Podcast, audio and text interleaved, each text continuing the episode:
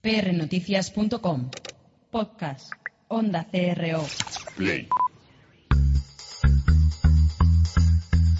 prnoticias.com y Onda CRO presentan Pasión y Talento.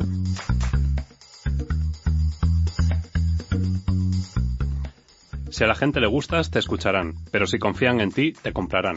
Zig Ziglar.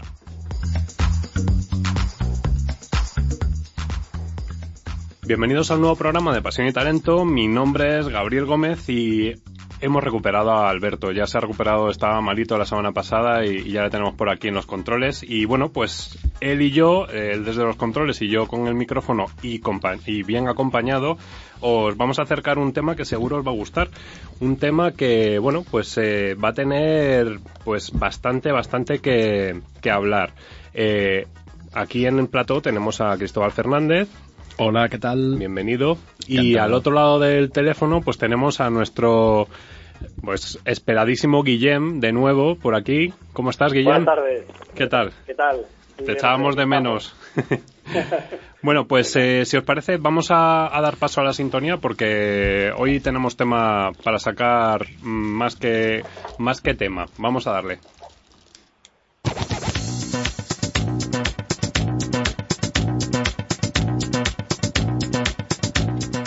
Y bueno, pues eh, esta es la sintonía de comunicación y comunicación tenemos que hablar de algo que, bueno, pues eh, desde hace bastante tenemos eh, en mente y es el tema de, y con Guillem, o sea, además lo tenemos siempre presente cada semana, que es el tema del branding. Eh, bueno, pues en ese sentido, sí que es cierto que, bueno, pues para estar bien posicionados en la mente del consumidor y ser líderes de opinión, la marca debe disfrutar de un reconocimiento y un posicionamiento en el mercado, ¿no es así, Guillem? Así es. Y no bueno, tiene poco que hacer. Sí, sí. Y bueno, que marca no es solamente el nombre o el símbolo, es una combinación de elementos. No sé, eso ya ahí hace así eh, Cristóbal con cara de tiene razón. Hablamos de intangibles, ¿no? Por supuestísimo. ¿eh? Seguramente eh, no. hoy vamos a hablar de, de, que el valor de las marcas es, está mucho más allá de, de simplemente la identidad visual. Es todos los valores, eh, todo lo que significa desde el punto de vista intangible el valor de una marca. Eh, Cristóbal, ¿añades algo? He visto, perdón, ¿Eh? Cristóbal, no, eh, Guillem. Estáis, oye, que, Sí, sí, bueno, las marcas están llenas de campos de significados bastante complejos y, y desde luego nada, no tienen nada que ver solo con una, un logotipo, solo con un nombre o, o, incluso sobre solo con un país al que se pueda referenciar, sino que realmente es, es muchísimo más complejo. Y, y, la verdad es que no sé si todavía si se ha llegado ya a una fórmula exquisita para saber exactamente lo que es la excelencia de una marca, pero sí que es verdad que ha habido buenos, buenas aproximaciones como creo que una que hablaremos hoy. eh, bueno, pues eh, para hablar sobre ello eh, tenemos hoy a, bueno, lo hemos conseguido porque nos ha costado, lo, estábamos hablando antes de, de empezar con, con, el programa, nos ha costado traerles, eh, ha sido, porque es cierto, tienen la agenda muy, muy apretada y bueno, pues hoy tenemos a Ismael, eh, de Interbrand, uh -huh. eh, que bueno, pues hace poquito han presentado el informe sobre las, el ranking de las 30 mejores empresas eh, desde el punto de vista del branding, ¿verdad? Sí, las 30 mejores marcas españolas. Ajá. Nosotros cada, cada año presentamos el Best Global Brands, que son las 100 mejores eh, mundiales, globales, y cada dos años hacemos el ranking de las, de las mejores marcas en España. Uh -huh. Y este año hemos presentado hace los resultados 2015, nosotros siempre vamos a resultados de año, año impar, y lo hemos presentado ahora en enero, hace, hace una semana, hemos presentado este, este informe. Bueno, y la verdad es que de ese informe se, se puede sacar mucha información. Eh, yo creo que, que, a lo mejor podríamos dar como unos toques así muy generales, es decir, ahora mismo estamos en una cultura y en una sociedad en la que la marca necesita diferenciarse con respecto a otras marcas dentro del mismo sector, porque hay veces que cuando se empiezan a mimetizar unas y otras, es como, bueno, pues al final incluso se puede llegar a tirar por la marca blanca, ¿no? Como hemos tratado ya en el tema, en el programa, perdón, no en el tema. Yo añadiría además que en, en estos tiempos de, de, incertidumbre y de crisis, el, el valor de la reputación, eh, de, del buen hacer, de la ética, de la transparencia, de la conducta ejemplar, en definitiva, pues todavía cobra más valor. Uh -huh. Entonces, bueno, pues eh, un hurra por las compañías uh -huh. que no solo se mantienen, sino que crecen en, en un escenario en el que todas las compañías están más que nunca expuestas al escrutinio público, para bien y para mal. Porque eh, vosotros tenéis, en Interbrand tenéis eh, la, calidad ISO, ¿no? Sí, nosotros tenemos el certificado ISO de como va de valoración de marca. Fuimos los primeros, los pioneros en, en, desarrollar la metodología de valoración de marca y por eso certificados por la ISO 10668, que es la, la ISO que nos permite eh, que nuestro valor de marca tenga, tenga, se pueda incorporar al fondo de comercio de una, de una compañía.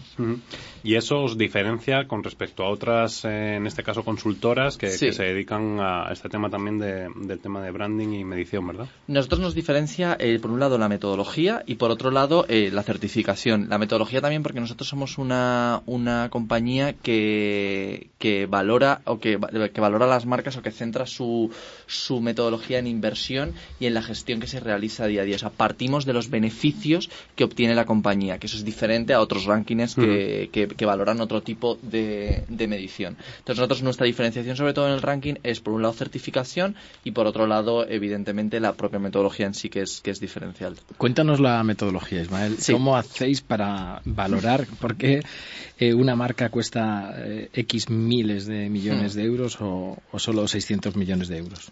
A ver, nosotros primero eh, realmente lo que hacemos es valoramos, para entrar en el ranking de las marcas de Interbrand tienes que, tener, cumplir tres requisitos. Uno, en el, en el español, ya me focalizo en el español porque hay criterios diferentes para el español y para el global. En el español es que tú, la empresa tiene que ser de origen español, o sea, tener esa, esa nacionalidad española, aunque luego haya sido comprada por una multinacional, pero el origen y tienen que reconocer, eh, tiene que estar reconocido que el origen es español, tiene que tener evidentemente un reconocimiento de marca, es decir, las B2, B2B no, no entran del todo en el ranking porque al final no tienen ese concepto de una notoriedad mínima para poder entrar en el ranking, tienen eh, que tener un resultado positivo, eh, sus resultados el, al final de año, al final de año tienen que tener un resultado positivo y tienen que publicar cuentas anuales, porque al final nosotros partimos de la información pública. Nuestro ranking, al final, la valoración de una marca en el ranking versus la valoración de una marca a un cliente de Interbrand es diferente. ¿Por qué? Porque al final nosotros en el ranking solamente utilizamos información pública.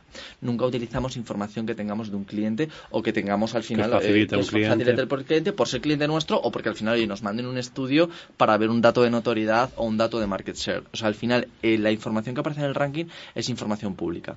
¿Y nosotros cómo hacemos el ranking? Bueno, pues partimos del beneficio económico de la compañía, del beneficio que ha tenido, le quitamos los impuestos y al final lo importante para quitarle los impuestos es que al final, eh, nosotros al final eh, de esos impuestos tenemos una eh, remuneración del capital empleado. A esa remuneración del capital empleado nosotros lo que le calculamos es el porcentaje que viene por las ganancias de la marca, que lo calculamos por el papel de marca. Cada industria tiene un papel de marca diferente. Entonces, para nosotros ese beneficio económico multiplicado por el papel de marca te da el valor de la marca. Y al final, esa, ese papel de marca, ¿cómo lo calculamos? Por un lado, tenemos unos estudios sectoriales de propio de Interbrand y por otro lado, hacemos el análisis de fuerza de marca de cada una de las marcas. Es decir, analizamos 10 factores, cada una de las marcas, una puntuación de un índice versus su competencia. Y para, para calcular si realmente han aportado en factores externos o factores internos. Y así es el cálculo de. Yo te pregunto ahora, eh, todo esto, ¿dónde está el consumidor? Porque, claro, ese posicionamiento tiene, en parte entiendo que, los resultados económicos, evidentemente, si funciona bien, tienen más ingresos y eso es que el, consumidor le consume. Pero, claro, luego hay otros elementos, otros valores intangibles, como comentaba antes eh, Cristóbal, como pueda ser pues, la responsabilidad social o determinadas acciones que, que tome la marca que también le van a posicionar en, un top of mind, ¿no? Completamente. Nosotros para eso eh, hacemos el análisis de fuerza de marca. Cada una de las marcas tiene un análisis propio de fuerza de marca que llegamos a un índice. Entonces son 10 factores. Hay factores internos como es el, la protección, el compromiso, la claridad o la capacidad de respuesta, que ahí está metida toda la parte de responsabilidad social, toda la parte del empleado, toda la parte de que se entienda internamente la propuesta de valor.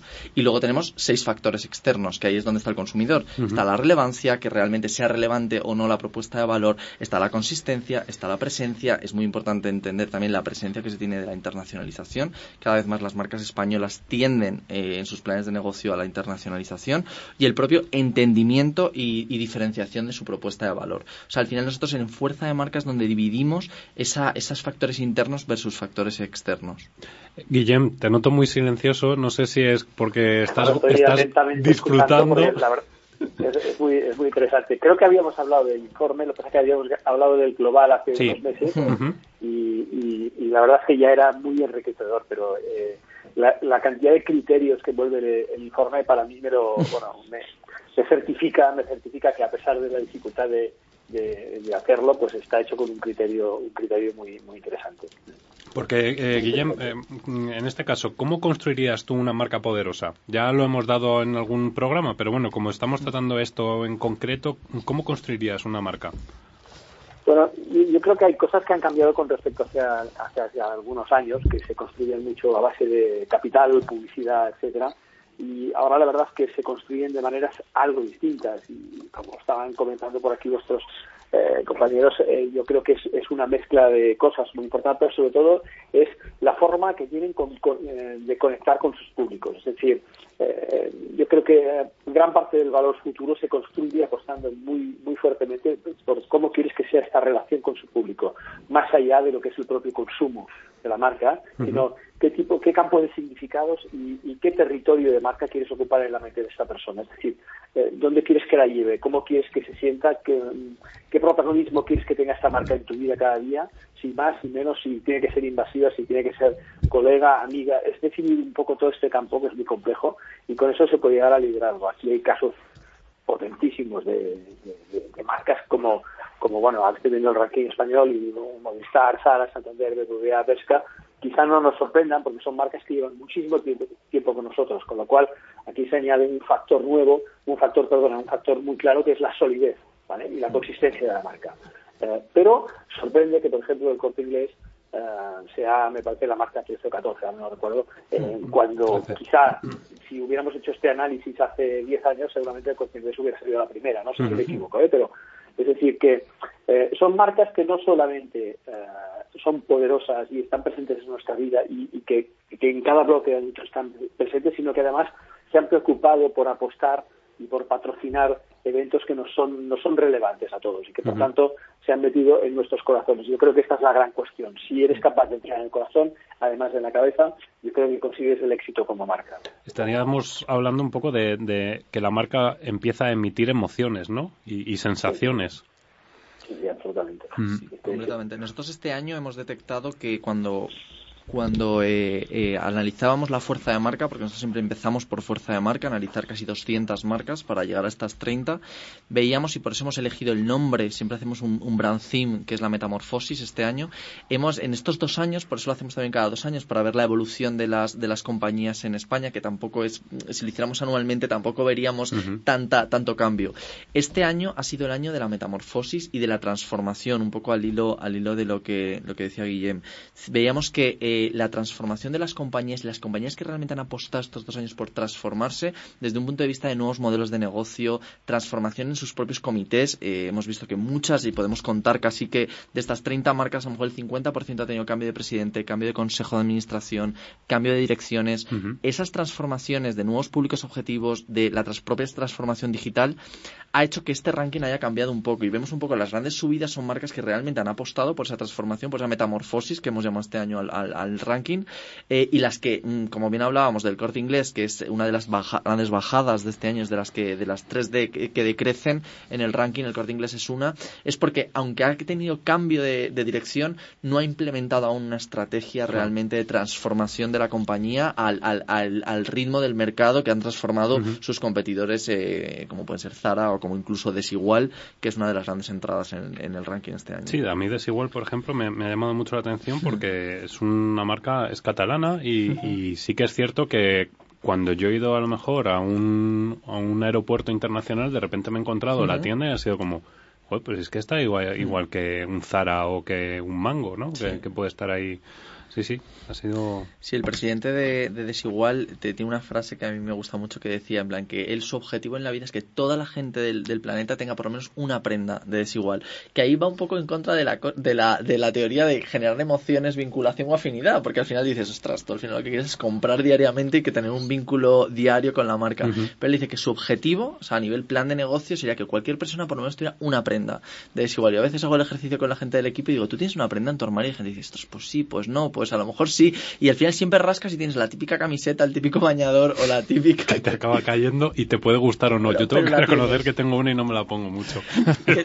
un poco luego es, el, es, como decimos, el estudio de marca más antimarca que hay, porque dices al final, pues a lo mejor la percepción no es la mejor que tienen, pero el objetivo es que en tu armario tengas una prenda desigual. Y es el objetivo que tiene. Eh, Guillem, en el caso de, de Desigual, sí que es cierto que es una marca desde el punto de vista publicitario, de todas las que vemos a lo mejor en, el ranking, que ahora entraremos un poco más en detalle, sí que es cierto que, la publicidad que realiza Desigual desde hace bastante tiempo es bastante transgresora, ¿no? Es provocativa. Sí, lo ha sido. Y cuando hacen rebajas, aquello que habían hecho de que si trabajan pelotas en la tienda. Eh, no, vamos a ver, es que este es un elemento de conexión importantísimo. Vamos a ver. Ah, yo siempre digo que las marcas tienen que ser eh, diferentes y relevantes. Son los dos. ¿eh? Y, luego eh, memorables, ¿vale? Diferentes, relevantes, memorables. Y yo creo que Desigual lo ha conseguido. Ha conseguido estos tres elementos tan importantes. Es relevante porque las prendas que vende son prendas de una calidad excepcional. Es, es diferente porque realmente está planteando las cosas de una manera distinta eh, las propias tiendas son de una manera distinta, los propios estampados son de una manera distinta, cuando plantean unas rebajas lo han hecho como nadie en el mundo.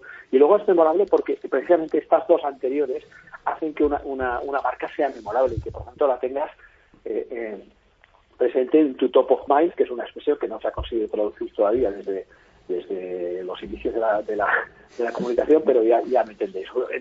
Las marcas que tienes preferentemente en tu cabeza. ¿no? y en este sentido chapó para, para Desigual. Eh, enlazando con, con Desigual en el mismo sector, precisamente la marca que más baja junto con la ya mencionada el corte inglés es Mango. Mm. También es una compañía de origen barcelonés eh, en el mismo sector y sin embargo eh, frente a ese crecimiento de desigual hemos visto que Mango decrece, que pierde valor. que, que valoración hacéis al, al respecto en Interbrand? Pues mira, creemos que Mango, el, bueno, el, las razones de, de, su bajada claramente es el resultado financiero. Este año no ha tenido un buen resultado, no ha cerrado bien. Yo creo que no, no, lanzó excesivamente la colección de hombre. El hombre no lo ha sabido manejar de la forma en la que se esperaba y su campaña de internacionalización no ha, no ha eh, tenido los resultados que tampoco ellos esperaban. O sea, la... Han tenido que cerrar alguna, eh, algunas tiendas a nivel internacional y todo. Muchísimo. Ha, habido, ha, habido, ha habido mercados en los que no ha sido acogida ni por, ni por tipo, de, tipo de colección ni por percepción de marca eh, en cuanto es una ropa claramente de, calidad y, bueno de, este, de esta calidad que se dice casual como como, como el Inditex o como el grupo Inditex completo que viendo los crecimientos que tienen en el ranking las, las enseñas de Inditex que tienen los tres enseñas de, de Inditex dentro de la de 30 marcas eh, vemos un poco la comparativa. Evidentemente el resultado financiero sobre todo por las por las incorporaciones de lo que decíamos, la gama, la gama de hombres y la internacionalización han sido los dos grandes ejes que han hecho que este año pierda valor. Y luego tampoco ha sabido extender la marca desde el punto de vista o, de, la, de, la, misma manera que sus competidores. No ha entrado en el tema de hogar, que no digo ni que sea bueno ni malo, pero es verdad que es un momento de consumo o extensión natural.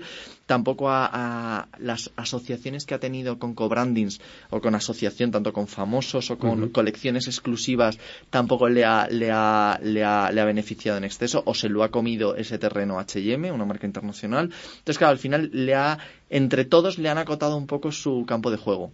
Esa Zara al final le ha, le ha acotado el, tema en, en, posición desde el punto de vista de la internacionalización, Berska probablemente en un posicionamiento más ligado a los hombres, Massimo un poquito más de calidad y H&M, que aunque no es marca española, también compite con ellos en cuanto a las asociaciones, un poco de frescura, modernidad, como estaba diciendo Guillem, ese, ese, ser diferente o relevante para la gente con, con los, las asociaciones con grandes diseñadores. Entonces está un poco indefinida, diríamos su posicionamiento.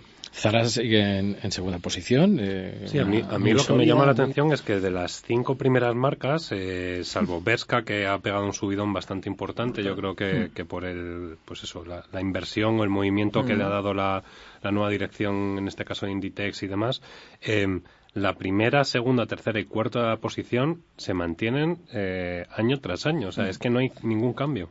Nosotros al final lo decimos que nuestro ranking, eh, si decimos autocrítica, ¿no? Tenemos que hacer un poco también de autocrítica porque es importante hacerla y si os apetece, pues también es interesante hacer la, crítica y estoy abierto a cualquier crítica. Bien, podemos ahora empezar con pues los venga, Es verdad que al final... Demasiado eh, peso la cuenta de resultados. Claro, como... exactamente. La autocrítica que voy a hacer era esa, que nuestro nuestro, nuestro resultado, al final nuestra metodología, al eh, partir del resultado financiero, pues evidentemente nuestro ranking tampoco tiene muchas grandes sorpresas. Tiene mucho más un análisis de subida y bajada porcentual que de gran entrada. O sea, para nosotros entrar tres nuevas marcas en el ranking de las 30 es mucho, porque al final para llegar a unas cuentas de resultados, eh, para competir con estas, con estas compañías en cuentas de resultados, tiene que ser una compañía que esté asentada en el mercado y que tenga bastantes años de, experiencia. Siempre consideramos, y es una, una iniciativa del grupo, del grupo Interbrand, y que en algunos de los países como Brasil lo tiene, tiene, lo que llaman, ellos llaman las eh, barrier, brands y nosotros la llamaríamos como las emergentes, marcas emergentes,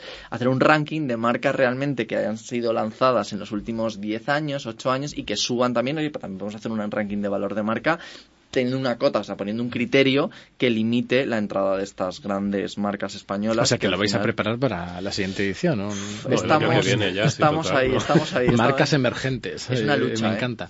Yo, a mí me encantaría hacerlo, pero es verdad que solamente la dedicación que tiene este ranking cada dos años, si pienso en hacer otro ranking español, me entra los, los siete males para poder Tenéis que hacerlo, tenéis que pero hacerlo. sí, sí, que es verdad que hay una posibilidad. Nuestra oficina de Brasil lo hizo y la verdad es que fue, fue muy enriquecedor el entender marcas en España, pues por ejemplo, Hardwares, la marca de gafas de sol, que es una marca que se lanzó hace tres años y que está facturando casi 240 millones de, euros. O sea, estas son marcas realmente que han calado en el consumidor, que han montado un nuevo modelo de negocio, BQ. O sea, aquí no puedo hablar ahora mismo de BQ en tecnología. Es que marcas como Movistar, yo estaría preocupado de ellas. Con un, con Has tocado un punto que me encanta. ya eh, empezamos. En este, en este ranking, fijaos que, que la presencia de la tecnología es mínima, ¿verdad? Eh, afortunadamente el número uno inamovible es, Movistar, que es una compañía del ámbito de la tecnología. Pero si comparamos el ranking de España con el ranking global, estarás de acuerdo conmigo que, claro, parece que España va, va, por libre, ¿no? Entonces, en el ranking mundial de las diez primeras, pues la mayoría, todas, están en el ámbito de Internet, en el ámbito de las nuevas tecnologías, etcétera, y nosotros seguimos con las marcas del ámbito de la moda y el mundo financiero, salvo la honrosa excepción de Movistar, ¿no? que la vamos a poner en el pedestal.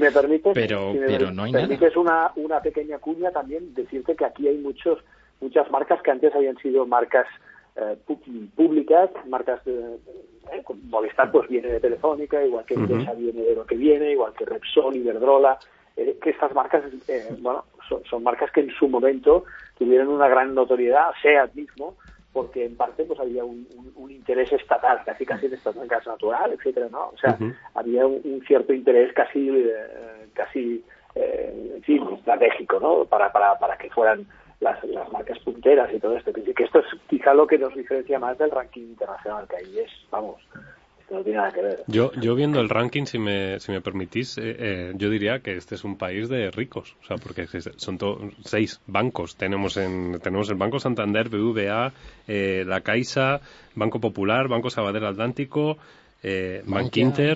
Pero en proporción podríamos decir que es un país cervecero también, que tenemos tres cervezas. tenemos Mau, Cruzcampo y San Miguel. Es que o sea, creo que también que el país cervecero y el estilo de vida español. No quería entrar en tópicos, pero bueno, si te pones así.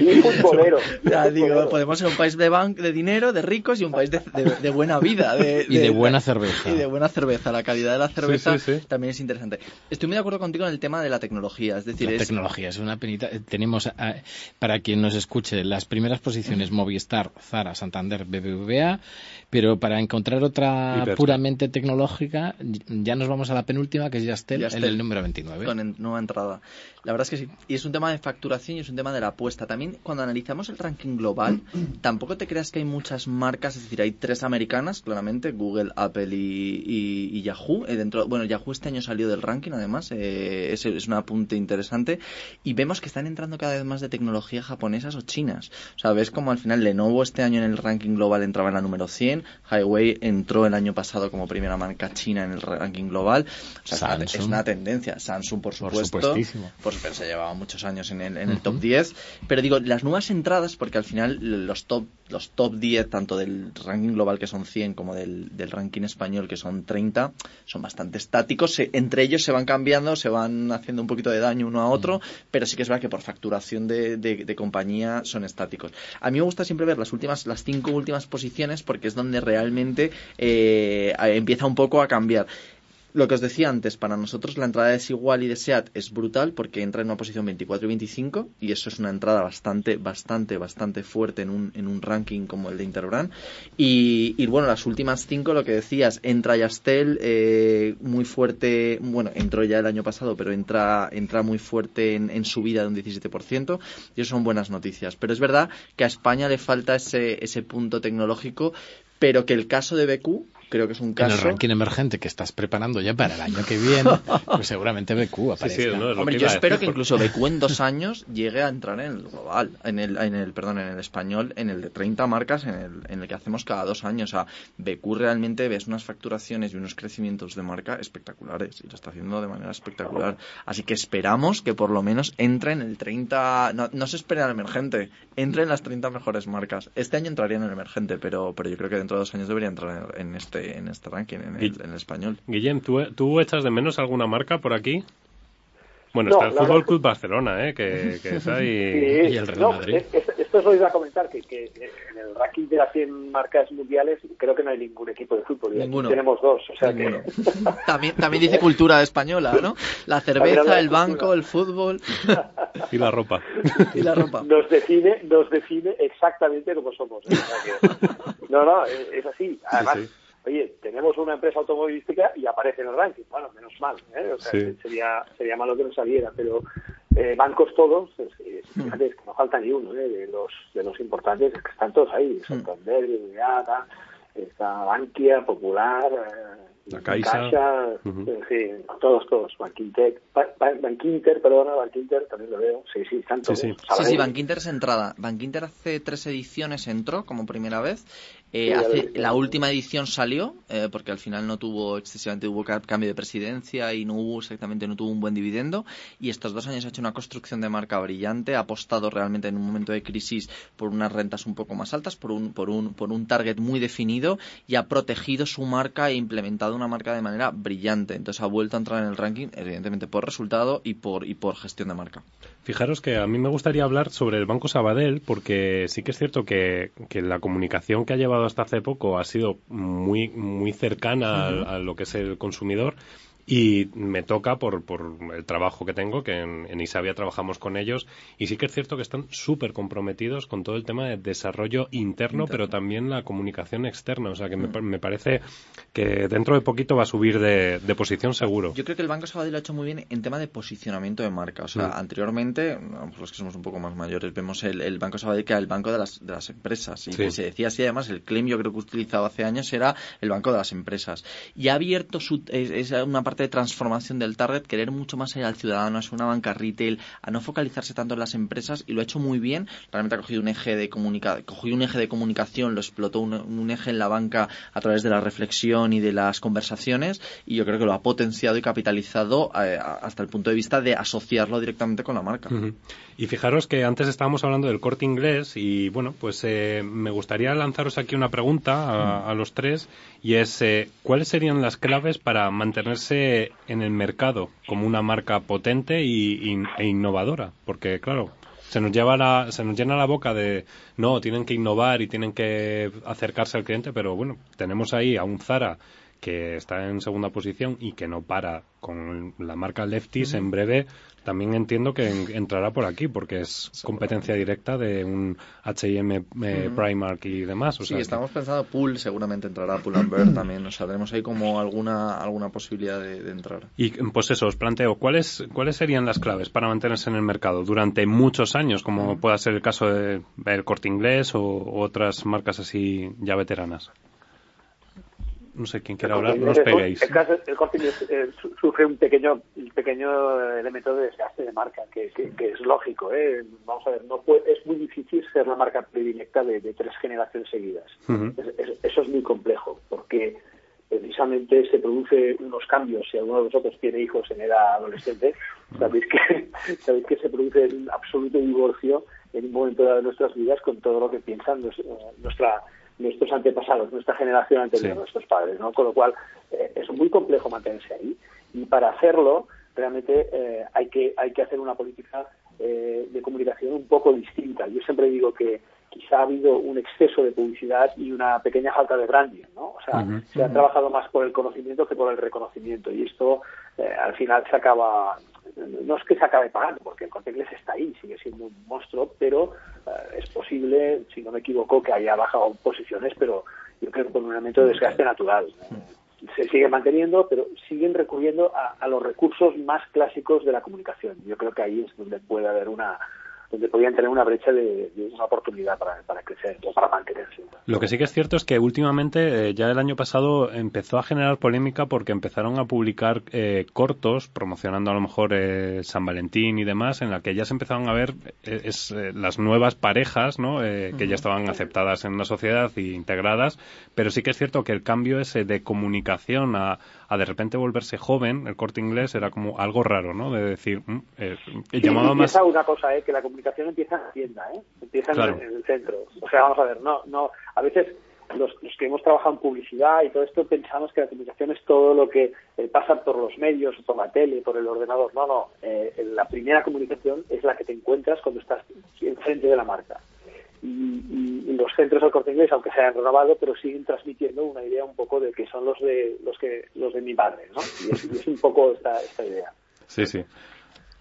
Bueno, yo, yo creo que, que, además hay casos excelentes en el ranking global en las diez primeras posiciones hay compañías centenarias. Está General Electric, está Coca-Cola, eh, compañías que, que, siguen siendo súper relevantes. Eh, yo creo que, claro, es un ejercicio, un esfuerzo importante eh, constantemente responder a las expectativas de la sociedad y los públicos y la evolución de la propia sociedad y, los, y de los públicos, sus expectativas y necesidades, pero no es algo imposible. Como digo, en el ranking global hay muchísimas marcas centenarias que siguen siendo muy fuertes.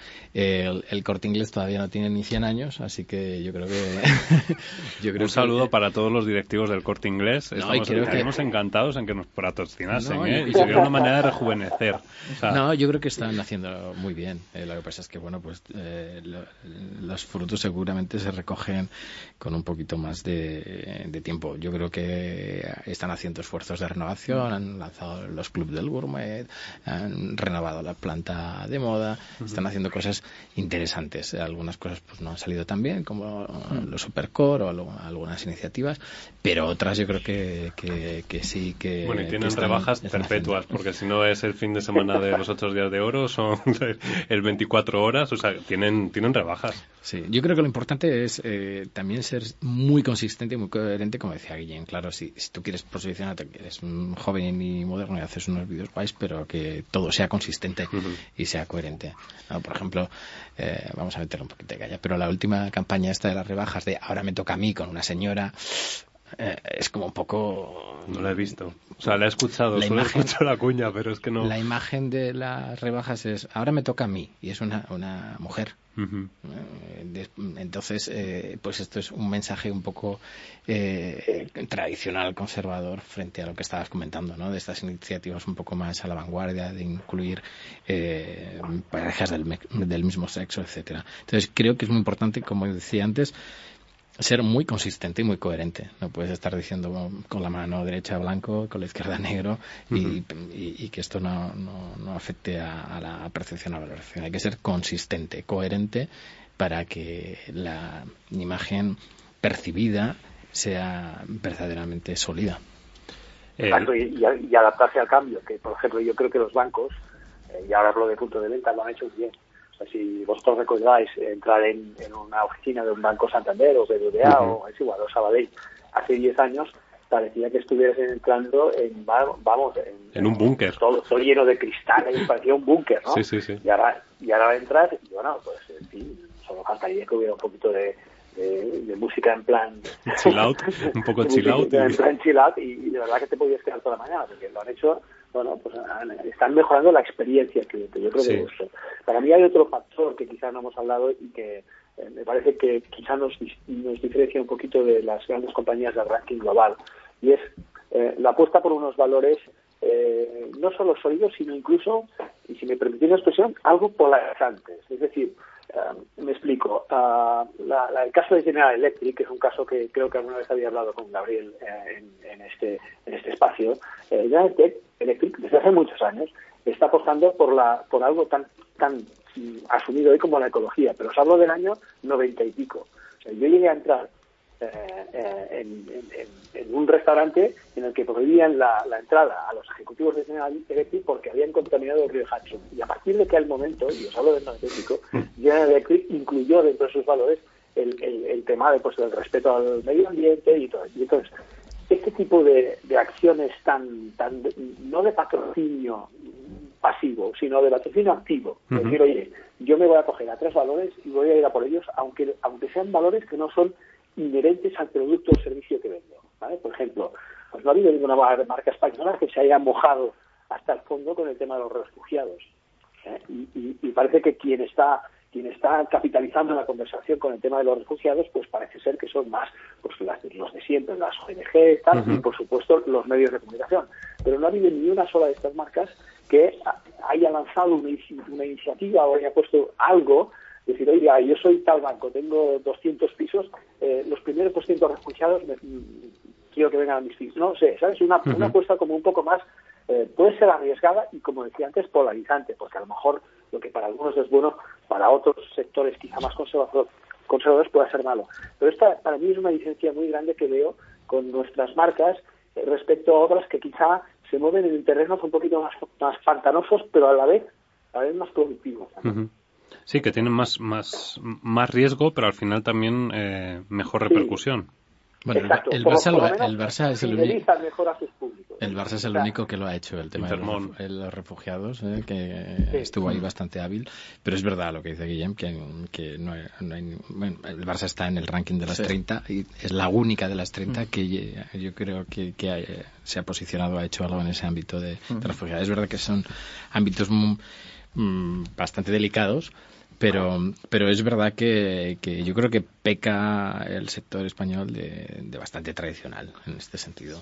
Y yo creo, de, de recuperando un poco lo que decías del corte inglés, yo creo que el error del corte inglés o el problema, uno de los problemas que ha tenido es basarse siempre, ha sido muy consistente, creo que la consistencia es clave, eh, si tenemos que premiarle por algo sería por la consistencia, porque al final la confianza y la calidad es lo que más han transmitido, pero a lo mejor es que no han, no han, escuchado, o sea, a lo mejor no es lo que tú pides para ir a comprar, no quieres confianza y calidad, quieres moda, quieres eh, tendencia, quieres cambio constante, quieres pasártelo bien en una experiencia de compra, y yo creo que ahí no se han sabido adaptar realmente a la, a, la evolución natural de su sector.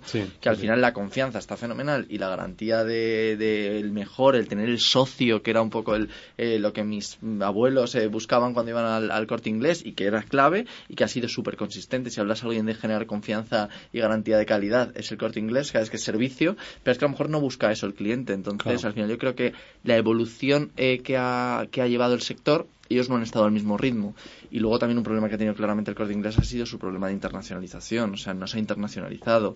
Y al final abrir fuera ha aprendido mucho. O sea, estoy convencido que Zara es hoy lo que es también porque ha salido fuera. Seguramente se ha pegado batacazos en alguna de las, sus aperturas, pero aprendes mucho de cómo realmente se comporta otro tipo de consumidor y adoptas tendencias que luego implementas en los países. Que de hecho, si vas a un Zara en otro país, no tiene nada, que ver la ropa con, con, la que, de hecho, incluso en algunas zonas en las de España, eh, yo por ejemplo en Canarias, vas a Canarias, hay un Zara y tú entras en ese Zara y dices tú, pero ¿y si esta ropa no se la va a poner aquí nadie? No, pero es que está dirigida mm. muy específicamente al turista que viene de fuera, que va al frío en cuanto sale de, las islas. Entonces, en ese sentido sí que tienen...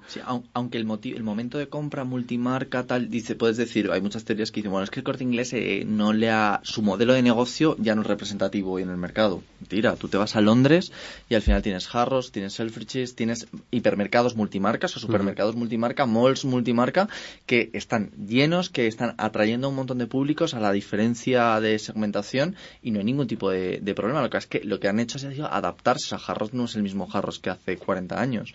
Y eso es importante. Y yo creo que Corte Inglés ha pecado un poco, al final voy a ser yo el más crítico con, las marcas. No, porque yo ahora voy a eh, decir al corte inglés que no hay ningún problema, que pueden patrocinarnos el programa y que aparte nosotros le podemos hacer un asesoramiento con Guillem, con Cristóbal y con Ismael para un mejor posicionamiento. Ah, pero no estabas en la lista, en la lista de confidencial que, que han, sacado varios. Ah, sí, sí, que No, no estamos. No, no estás. De momento éramos independientes hasta ahora. Pero... Bueno, si no quedas satisfecho, te devolvemos tu dinero. Claro, eso es. Eh, eh, bueno, estábamos hablando también del tema tecnológico y sí que es cierto que, bueno, eh, hay una empresa o en este caso un banco como el PVA que sí que se ha posicionado en los últimos tiempos con, con ese, esa innovación tecnológica, pero luego también me gustaría hablar sobre la Caixa, que acaba de sacar un banco que únicamente se utiliza por el móvil. Entonces, Vamos a ver si a lo mejor no tienen por qué ser tanto empresas tecnológicas, sino que estas empresas, entre comillas, tradicionales, son las que están integrando la tecnología de y Cristóbal. Muy bien apunte, muy bueno, muy ¿eh? bueno, sí, sí, sí. Lo que tiene prepararse el programa. muy bien, muy, muy, muy, bien el apunte. Eh, Ahora bien, yo creo que eh, es loable, pero de nuevo llegan tarde. Antes cuando decíamos, oh, los bancos cómo han evolucionado, yo las oficinas que vemos en España ahora que decimos, joder, las he visto en Latinoamérica hace 10 años.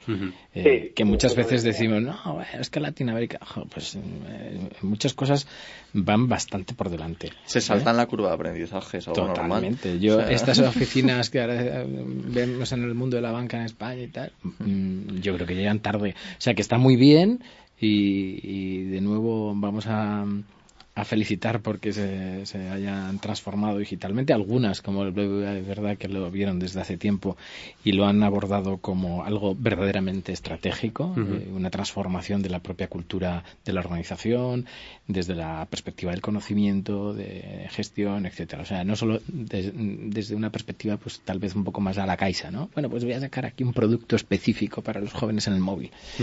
BBVA me parece mucho más eh, consistente, mucho más integral, ¿no? porque es una transformación de la propia cultura de la organización. Y ha cogido la bandera de la innovación y la tecnología, la ha cogido pues, con su centro tecnológico que tiene aquí en, Madrid y, bueno, con la nueva sede también. Bueno, yo creo que también, eh, el, para mí el, banco BBVA cambió en el momento en que adquirió Simple en Estados Unidos, es un banco súper tecnológico, y adquirió en Turquía Garanti, otro banco pequeño turco que realmente eh, eran punteros en mucho tema de tecnología transaccional en medios de pagos. Entonces yo creo que esos dos aprendizajes los ha sabido capitalizar y los ha sabido llevarlos a, todo su, a, toda su red o presencia internacional que tiene el banco. O sea, yo creo que al final toda la banca a nivel España, nuestro, nuestro, nuestro sector financiero es un sector que, que eh, está transformándose bastante bien desde el punto de vista digital. Es que hay algunos como BBVA que lo han capitalizado como un eje de comunicación, como un eje de posicionamiento tanto interno como externo. O sea, cada vez más vemos informes de el banco se está transformando de verdad desde dentro hacia afuera, poniendo el digital como en el centro y un banco como Santander, que sabemos que también se está, se está eh, evolucionando, se está transformando a nivel digital, pero no lo ha elegido como un eje de, de, comunicación ni propuesta de valor. Ha elegido mucho más el sencillo, personal y justo, que es una forma de hacer y una nueva cultura. ¿Ambos dos están transformando? Sí. ¿Ambos dos están dando respuesta a su, a su, a la transformación digital? Sí, de diferente manera, gracias a Dios, para diferenciarse. O sea, al final han sabido, yo creo, posicionarse bien cada uno en un eje. Uno muchísimo más digital y uno muchísimo más centrado en, el, en las personas. Aunque el Santander tampoco descuida eso, porque tiene por ahí Open Bank, que es su, banca digital. O sea, que al final es un poco la, competencia de este Bank Inter y hmm. todas estas. O sea, yo creo que el Santander propio como Santander se está hmm. transformando con, con, la nueva presidenta. Al final ha habido un cambio y se nota. O sea, el, cambio en. Es como dice. Bueno, es que ha centrado, sobre todo ha, cambiado el rumbo de, de, su estrategia y se ve en, las campañas de publicidad, se ve en la comunicación, se ve en la cuenta 123 que lanzó hace poco en España, que fue una, un, un, éxito en Londres, o sea, en UK, eh, se ve cada vez más esa intención de transformación, o sea, al final nosotros para eh, le hemos dado la enhorabuena este año al Banco Santander por ese crecimiento de un 24%. Realmente en el, en el ranking español no ha sido tan notable porque han crecido 24 marcas de las 30 y casi todos los bancos han crecido, pero el ranking internacional era un gran aplauso porque al lado de HSBC que había caído, al lado de grandes bancos, Santander, como sabéis, una de las marcas junto con Zara que están en el ranking global. Son las dos únicas españolas que están en el ranking global. ¿Por qué Movistar no, no, aparece? Le falta un continente. El criterio que tiene, que tiene el ranking global es que tienes que estar presente con presencia, presencia representativa, como decíamos antes de notoriedad, en mínimo tres continentes. Entonces, es eh, realmente... Eh, sois, muy, muy exquisitos, ¿eh? si, no, habría muchísimas marcas, hay que llegar a 100. Entonces, hay que, si no tenemos el ranking de las 3.000 marcas, entonces hay que, hay que segmentar, entonces hay criterios de segmentación y de, y de, y de inclusión, y uno es este, el, el, el estar en tres continentes. Claro, que... era una ausencia muy llamativa, ¿no? Que en España Movistar es el número uno y, que en el ranking global no, no sí, Es la, gran pregunta de siempre, mm. porque ellos mismos nos la hacen constantemente, pero bueno, les decimos hay que hacer lobby. Dejadlo en dos continentes No hace falta ser tan estricto. Bueno, yo, yo, les, yo les pongo a ellos un reto, comprar una marca japonesa, una marca china o, eh, y adquirirla y tenéis presencia en tres continentes. Rebrandeamos a Movistar y fíjate, Movistar en China. Fenomenal. ¿No? Digo yo que al final es mucho más potente que ellos compren una marca en otro continente y realmente se asientan en esos tres continentes. Eh, bueno, ya eso. Bueno. el valor de la marca es, el valor de la marca. En el ranking español está por encima del Santander y de Zara, ¿no? Sí, sí, en valor sí. En términos de valor sí, pero en términos de inclusión no, por eso mismo, porque al mm. final la presencia en continente es, importante. Igual que el BBVA no está tampoco. Entonces necesita hay un, una, un banco en África. Un desembarco en algún otro continente. Em, lo que sí que podemos decir después de, este ranking, y, aquí sí que nos gustaría escuchar vuestra, vuestra posición, es eh, estamos ya fuera de, esa época de crisis. Bueno, al final nuestro ranking siempre dicen que es uno de los indicadores económicos del país también. O sea, nos hace gracia porque al final cuando lanzamos el ranking hay como mucho tema económico eh, ligado a él. Evidentemente, eh, de 2013, que es el último ranking que lanzamos, que habían muchísimas marcas que bajaban su valor a unos niveles bastante estrepitosos y preocupantes. Realmente aquel tuvimos que hacer el malabares para poder dar buenas noticias, porque fue muy difícil aquella presentación en la que casi todo eran noticias negativas. Este año de 30, 24 crecen y 3 entran nuevas al final parece que hay una recuperación o por lo menos que las marcas de nuestro país, las 30 mejores marcas en cuanto a valor de marca, han apostado por esa transformación y han sumado esos, esos esfuerzos al final en poder luchar en una época de crisis. O sea, parece que sí, que parece que repunta un poco la economía. Y Cristóbal, Guillem, ¿cómo veis el tema de marca España? Aunque ya estemos posicionados como banqueros, futbolistas nos, y... Nos falta, nos, falta un poco... Yo, yo he hecho faltar en el ranking algún partido político, ¿no? Hay que preguntarles a, los chicos de Interbrand, ¿por qué no hacen un, ranking de marcas marca país? Marca país. Marca ¿Eh? país. Marca país, a ver dónde estamos. y luego, pues nos vamos a, ver a nuestros gobernantes y les pedimos que se pongan las pilas. Creo que hay mucho que trabajar para la marca España. O sea, al final el conjunto de estas marcas de manera independiente, al final yo, eh, este año que presentábamos el ranking en, en la fundación, decíamos, eh, este año realmente son buenas noticias y hay que darle enhorabuena a todo, al esfuerzo que están haciendo nuestras marcas de manera independiente, pero también yo creo que hay que hacer un llamamiento a que se haya un apoyo de nuestras marcas como marca España, como un conjunto de las marcas, que creo que falta, y en esto sí que soy bastante crítico, en el que hay que, potenciar la marca España como un conjunto. Me da igual que sea cerveza, bancos, eh, fútbol o lo que queramos, pero hay que hacer un, hay que hacer más presión en el conjunto, que creo que al final la suma de las partes es más importante que algo independiente, y estas marcas están dejando la piel para crecer en, no solo en valor de marca, sino en resultado financiero también.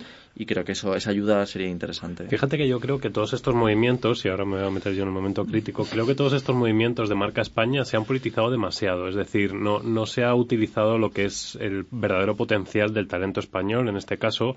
Y, y bueno, al final lo que se ha hecho ha sido, pues, desde un uso partidista de, esa marca España, pues utilizar a deportistas, eh, actores y demás y ejercer un lobby que incluso olía un poco a churrasco cuando se veía en las embajadas de Estados Unidos haciendo Antonio Banderas con el, con el cortador de jamón y tal, que era como, o sea, faltaba la flamenca con el sombrero. Entonces... Estoy completamente de acuerdo y creo que además ha habido un problema sectorial. Es decir, cada sector intenta construir su marca España desde su sector y yo creo que ese es un error. O sea, al final nosotros vemos este ranking y una diversidad prácticamente podemos agruparlo en 6-7 sectores.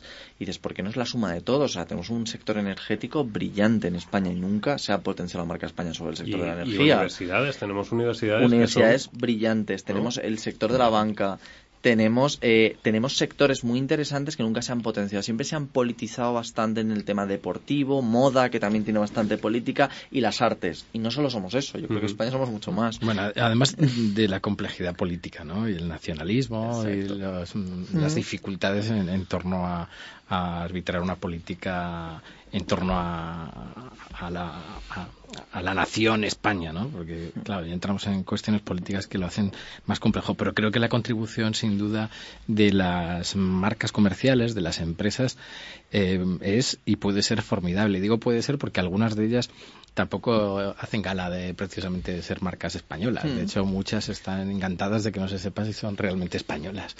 Eh, y creo que en el ranking tenemos algunos ejemplos, ¿no? Eh, algunas que juegan juegan un poco la ambigüedad. Eh, bueno, pues si parecemos italianos, mejor.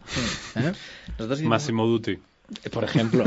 Nosotros hicimos un, estudio justo de repercusión de la moda, era más enfocado en la moda española, cómo se percibía la moda española en otros países. Lo hicimos hace como 5 o 6 años y fue súper interesante, la verdad. El best practice que tiene, que tiene Italia es espectacular. O sea, Italia te da igual venderte un macarrón que un zapato de Prada, te lo manda igual de bien y son súper orgullosos del, de la marca Italia, o sea, del, del, Made in eh, Italy.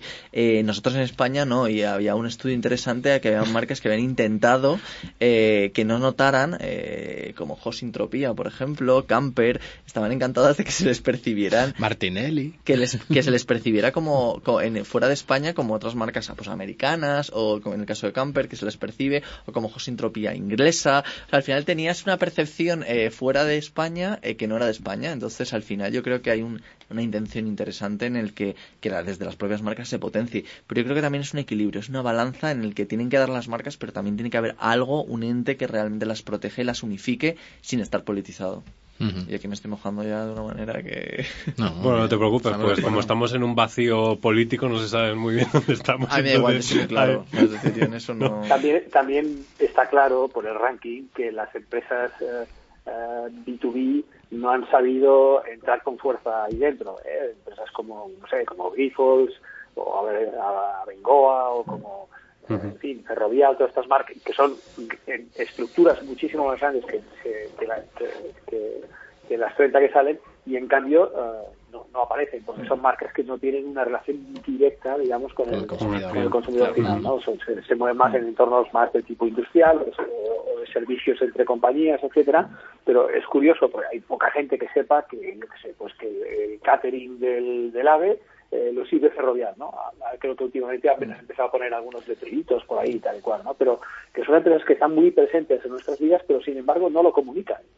No, completamente. Nosotros, mira, justo el día del ranking me hace, me, me parece curioso que comentes esto porque el día del ranking eh, mostramos o hablamos un poco de marcas que estaban detrás de estas grandes marcas. Entonces hablamos de muchas marcas como tú acabas de hablar, Ferrovial, Indra, por ejemplo, que es, es la gran empresa tecnológica que tenemos en España y que está detrás de muchas marcas. El e-commerce de Zara, el, el sistema de pagos del BVA. O sea, tú empiezas a rascar detrás de estas marcas. Hay otras grandes marcas que realmente españolas que potencian la, digitalización y la tecnología, como decías, pero que a lo mejor no hemos sabido realmente trasladarlas al concepto B2B a B2C, perdón, ese concepto de B2B a B2C, que es lo que le pasó a Samsung hace 12 años, que aparte era una, una, una B2B y ha pasado a ser una B2C con muchísima repercusión. Entonces yo creo que el potencial sí que está, pero tenemos que ver cómo se realmente se traslada a una propuesta de valor tangible en el mercado. Pues eh, sí, sí, sí, Guillem. No, no, digo que, que, es, el fenómeno quizá más curioso, eh, que, llama mucha atención, dice, ostras, cuando coges el IBEX 35 y te das cuenta de decir, hostia, ¿dónde está IAG? ¿Dónde está Grifos? ¿Dónde está Enagas? ¿Dónde está Fomento? ¿Dónde está CS? ¿Dónde está, yo qué sé, eh, Averti? ¿Dónde está SACIR? ¿no?